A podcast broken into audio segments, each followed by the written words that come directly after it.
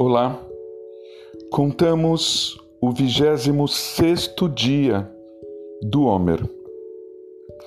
Rod em Netzach, o dia da humildade na semana pautada pela persistência.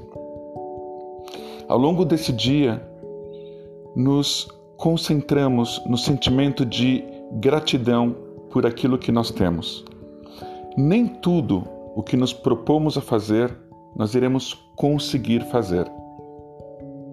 O tempo é um limitante, as condições em que estamos vivendo são limitadoras.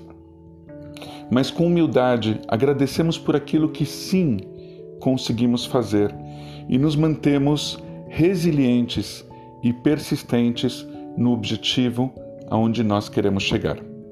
Shalom.